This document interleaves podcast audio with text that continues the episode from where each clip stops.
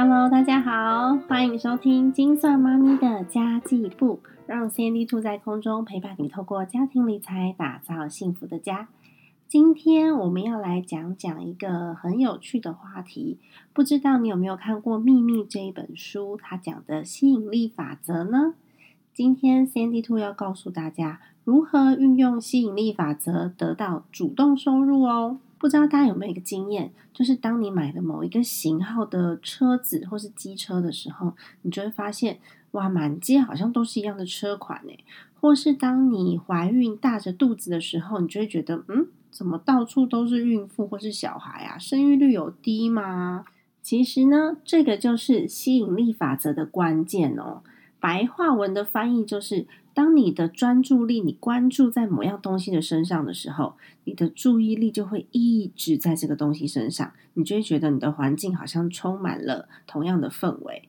所以，当我们在自己关心的议题上花越多的时间，就越有可能在这个上面累积成就。毕竟呢，很多想法，你光是想。也不可能有结果啊，所以，我们真心想要完成某一件事的时候，你就会不知不觉伴随着行动，因为你不知不觉当中，你都在注意同样的议题、同样的话题。例如，我希望跟另外一半感情变好，你就会不知不觉的调整自己说话的方式，或是沟通的模式，关注另一半的需求，然后让感情越来越融洽。如果你希望可以增加收入，你希望有这样子的机会，那么会做些什么呢？可能就会去搜集相关的资讯，认识相关背景的人啊，或者是认识多一点在同一条路上努力的人，观念相同的人。当身边跟自己相近的人越来越多的时候，大家分享的事情都会在同一个频率上面，你的资讯来源就非常的广泛。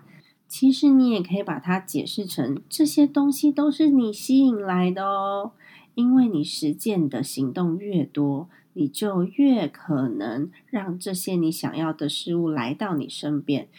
但是 Sandy Two 想要问问大家，你觉得在吸引力法则当中，过程比较重要，还是结果比较重要？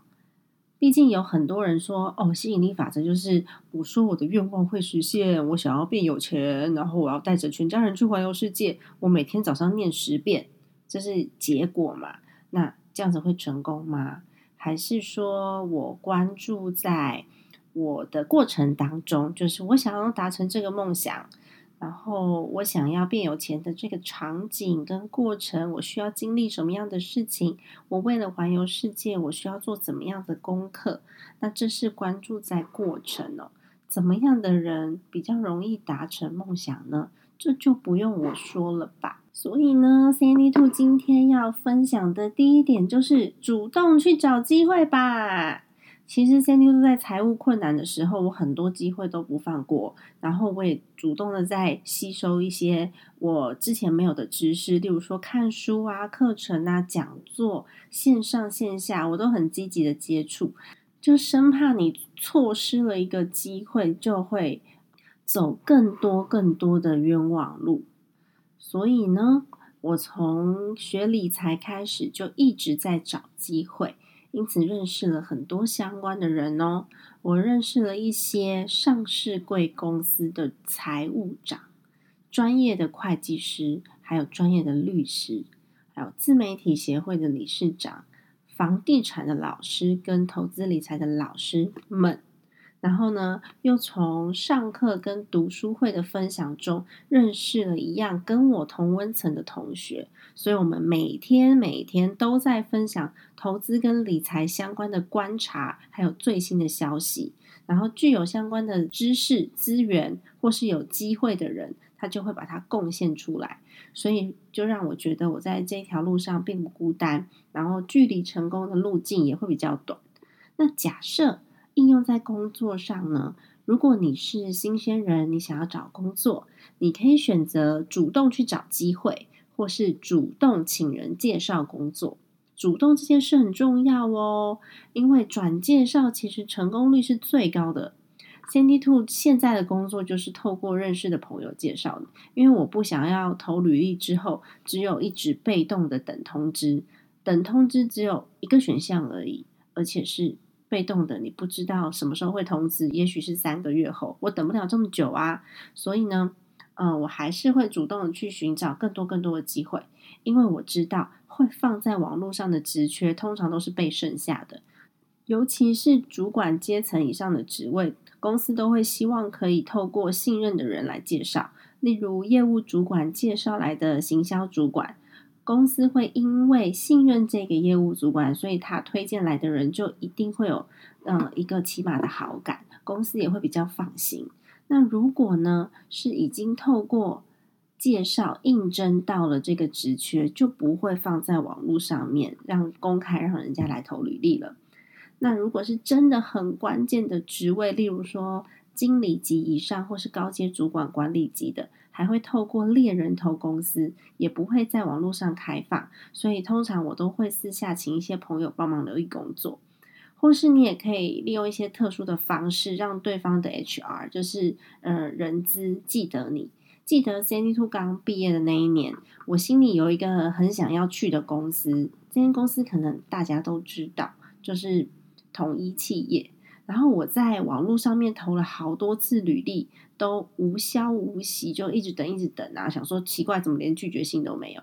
于是我写了一封文情并茂的信，再加上我的履历一起挂号寄给对方的 HR，那是十多年前的事了。然后对方的 HR 他真的就打电话。来亲自告诉我说：“哦，其实网络上面开的这个职缺，他们已经找到人了，现在还没有要真人，因为已经没有职缺了。不过他们会保留我的履历，一旦有适合的职务就会通知我。”那大约两三个礼拜之后，我就收到 HR 通知，他说他们有一个子公司，然后开放了职缺，想要让我去面试。虽然我的学历背景好像没有百分之百符合，但是他们觉得我的态度很积极又很主动，所以他们认为我可以胜任这个职务。可惜当时呢，我已经找到了工作，所以我就没有到那边去任职。所以说啊，当你有很想要完成的事的时候呢，你一定要主动出击。因为时间就是金钱，这时候你就不能太佛系了，因为一旦时间溜走了，就不会再回来喽。第二点是你需要比你想象的更积极。其实 CNT Two 这个举例不知道适不适当哦，但我只是做个例子给大家听听看。其实 CNT Two 很喜欢直销的产品，因为很多合法的直销品牌，他们让为了让会员好销售，所以他们都会去做很多的检验，比如说呃美国 FDA 啊、欧洲的啦，还有清真的什么哈拉认证检验报告，做的都蛮齐全的，品质也顾得不错，所以其实我并不排斥。就只要不用定期回购的那些不用业绩的，我搞不好我会加入会员自己买买东西，然后跟很多不同品牌的直销的朋友都变得很要好。然后 Sandy Two 始终认为这个工作跟销售业务其实是一样的，就是你业务本身如果好的话，态度好的话，那就很好啊。那这个过程当中呢，我认识了一些很成功的姐姐们。一开始我误以为做直销的人都是因为。家庭很困难，想要赚钱，然后又没有创业的资本，所以他们需要别人的帮助，也别无选择，然后只好去做直销。但是让我非常非常意外的是，大部分成功的人都是已经在自己的事业做得很成功的人，然后再次成功的。有连锁咖啡店的老板娘，有英文补习班的老板娘，有贸易公司的老板娘，有台湾 Google 的工程师等等。反而是我认为那些很需要有家庭困难，他们需要一个机会的人，他们反而会找很多借口，比这些身兼数职的老板娘都还要没时间，都还要忙诶，就感觉不是很积极。我这次呢就分享这个观察的结果，是因为我觉得能赚到钱的人其实有一个很明显的特质，就是积极，而且非常喜欢充实自己。很多人呢，一辈子都只会自怨自艾，一步都不肯踏出舒适圈。那即便他们再有需求、再有欲望，也不可能去实现。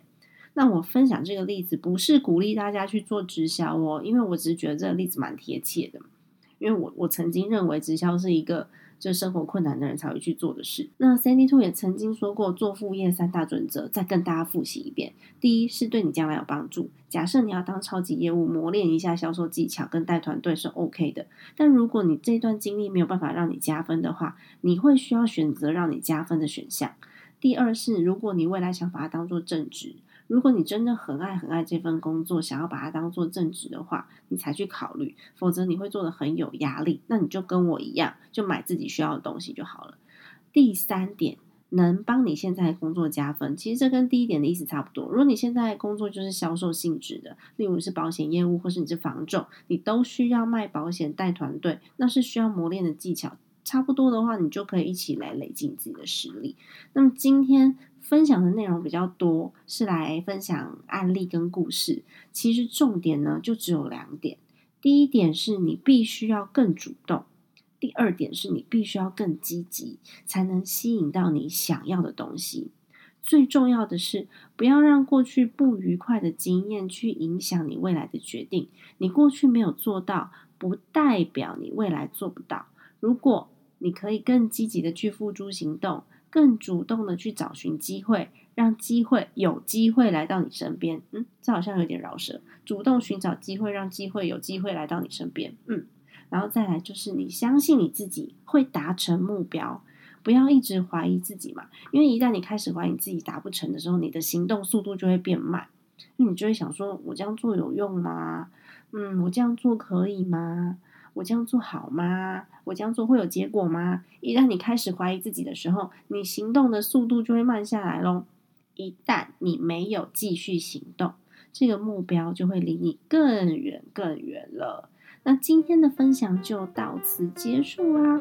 如果你喜欢 c d Two 的频道，也请你记得把这个节目转发出去给朋友，让 c d Two 在空中陪伴你，透过家庭理财打造幸福的家。我们下一集再见，拜拜。